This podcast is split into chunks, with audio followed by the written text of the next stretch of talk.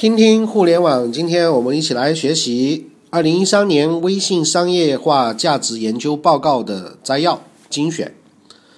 那微信商业化的图谱部分，微信的可能的商业化领域包含了增值服务、移动游戏、移动营销和移动电商四个部分。而在整个微信的生态系统当中，不仅包括普通的用户，还包括了企业级的用户。因此，针对不同 B 端和 C 端不同的客户群体，在各个领域又能够产生不同的盈利方式。那么，因此艾瑞的报告就微信的各个商业化领域以及 B 端和 C C 端的服务进行了一定的划分。那么主要分为增值、游戏、营销和电商四个商业化的版图。那么 to C 来说是用户增值，那么 to B 呢是为了企业的这个增值。那么游戏游戏方面 to C 主要是游戏里面的这种购买，比方我们在玩啊全民英雄的时候，你有可能为了多买多刷几次血，你可能需要不断的去付一些费用。那么对于企业来说，微信的商业化布局主要是一个游戏的平台，那么可能从最早的打飞机到后来的天天呃一些跑酷类的游戏，那么营销的布局方面呢，对于企业来说啊，to B 来说，主要是为了企业的这个营销，呃，包括像这个公众账号，那么对于 to C 来说，更多的是一些个人的自媒体。那么关于电商方面。呃，to B 的布局，我觉得未来最重要的还是在呃商家的 O to O 上面。那尤其是目前一些传统的像服装，还有一些百货商城的跟微信一些深度的 O to O 的合作。那么对于 to C 而言呢，未来有可能是针对于像 B to C 或者 C to C 这样的一些应用。那目前入驻呃微信的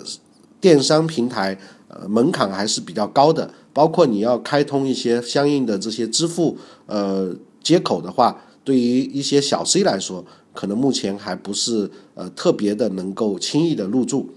那么用户增值服务的这三大板块，呃，针对用户的后向收费是腾讯从 QQ 以来的优势业务，因此在微信上进行增值服务收费商业化实践的难度较低。目前微信五点零所提供的增值服务收费项目。仅包括了像呃表情的收费，以及并且数量也比较少。未来如果不断增加内容，收入增长的呃应该说较为可观。呃，这个就好比我们原来的 QQ 空间，呃，如果要不断的更多的个性化的应用，那里面呢小钱不断的收，啊，前景也是非常大的。未来可操作的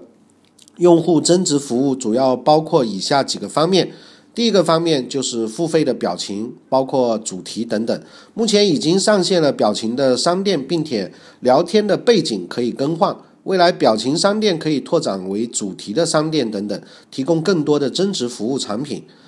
那么第二个是会员的增值服务。腾讯在 QQ 上已经积累了多年的 QQ 会员的经验，微信可以同样提供会员的增值的一些服务。那么第三个方面是内容的增值服务，相对于前两者来说，内容增值服务有更大的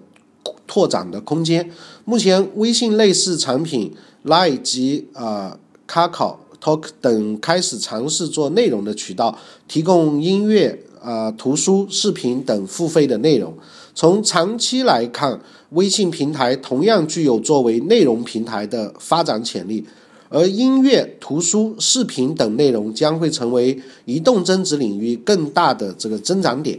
那么，这主要是从呃我们的阅读以及呃声音，还有像视频这些角度开始拓展。那么，第二个是休闲的社交游戏为微信游戏平台的这种首选。那么，微信五点零上线了游戏中心，目前已上线了多款游戏。包括网页的游戏，也包括几款休闲类的客户端游戏。这些游戏都是休闲类的社交游戏。微信中之所以选择在线游戏中心率先上线这类游戏，主要是基于呃社交游戏的高粘度和休闲类游戏的低门槛。那比方像节奏大师啊，或者现在的全民英雄，它都是有非常呃，尤其是像像像呃。这个节奏大师之类啊，它的这个社交的呃概念还是蛮强的。那社交游戏根据社交关系类型可以划分为带入关系链型和自建关系链型。那自建关系链型的社交游戏，比如说和风物语、你画我猜等独立的社交游戏，需要用户在游戏内独立发展社交关系链。带入关系型的这种社交游戏，比如开心网、人人网、QQ 空间等社交网络，直接将现有的好友关系带入到游戏当中。获取社交关系成本就非常的低，而微信的社交游戏属于后者，而且微信用户数量非常的庞大，在移动用户中已经非常普及，刚刚加入游戏就可以拥有非常丰富的这个关系链。那么下一个观点是微信营销领域的商业机会，根据从事微信营销的业内人士的看法。一个行业是否适合微信营销，应该从这样五个方面来判断。第一个是是否有助于提高既有用户的购买频率和客单价，也就是重复购买率以及啊单品的客单价。第二个是是否能够给用户带来更加优越的用户体验，包括展示的体验、服务的体验和购买的体验。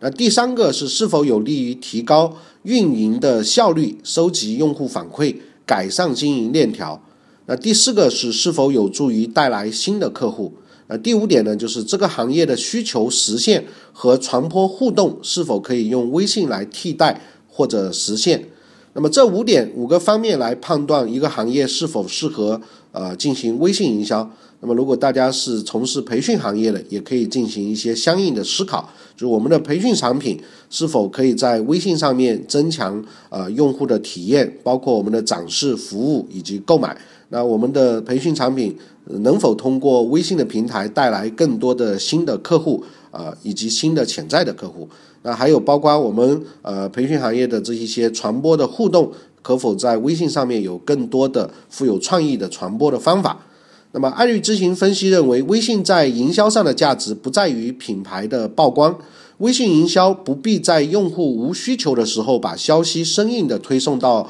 用户的面前，而是要在用户需要某种服务的时候提供良好的服务。这正是微信服务号的这种定位。那么，订阅号则是用户获取信息的平台。用户并不需希望在这一平台上看到无意义的营销信息。未来微信营销的价值在于促进这个效果的转化，以及数据收集和客户服务管理啊方面。那么下一个观点是，这个微生活会员卡率先布局了 O2O。那微信最早开始尝试的商业化领域即为 O2O。二零一二年六月，微信委员会与朝阳大悦城合作进行了一系列营销推广。此后，微信会员卡更名为微生活会员卡。目前，微生活会员卡已经打通商家 CRM 系统，完成了实体卡与微生活虚拟会员卡的无缝对接，实现了像积分、储值、查询这些功能，还有包括像会员管理、交易管理、精准营销、数据分析。以及像客户客服的这个预订、疑难解答、副媒体营销等等这些功能。那目前微生活品牌实现了呃微信加上 APP 群加上 PC 端的这个信息流的这个闭环。那用户可以通过 PC 端登录呃腾讯的微生活的网站去查找商家，也可以通过微信扫描商家的二维码，或者直接通过微生活会员卡公众账号来领取这些会员卡。那二零一三年初，微生活会员卡开始试水收费。那么其中收费的模式有两种，第一种模式是按月或者季度或者年来包段收费；第二种模式是根据开卡的会员的数量啊，采用 CPA 的方式来收费。那么两者的门槛都是在五位数以上，但暂无针对商商户规模的差别化服务包。那么这个系统要比公众平台更加的高级。可以对用户进行精细化的分析。那么按会员数收费，则是典型的 CPA 收费的模式，也就是呃，在会员卡上面，如果为商家带来多少这个会员，发放了多少会员卡，那么按照这种方式来进行，有点类似于像效果收费的这个方式啊。那么具体的。呃全文，那我们可以通过艾瑞艾瑞网来呃查看那么商业化价值的这个呃整个的这个文章。那这只是我个人的一个学习而已啊。呃，今天就到这里。那有机会把这个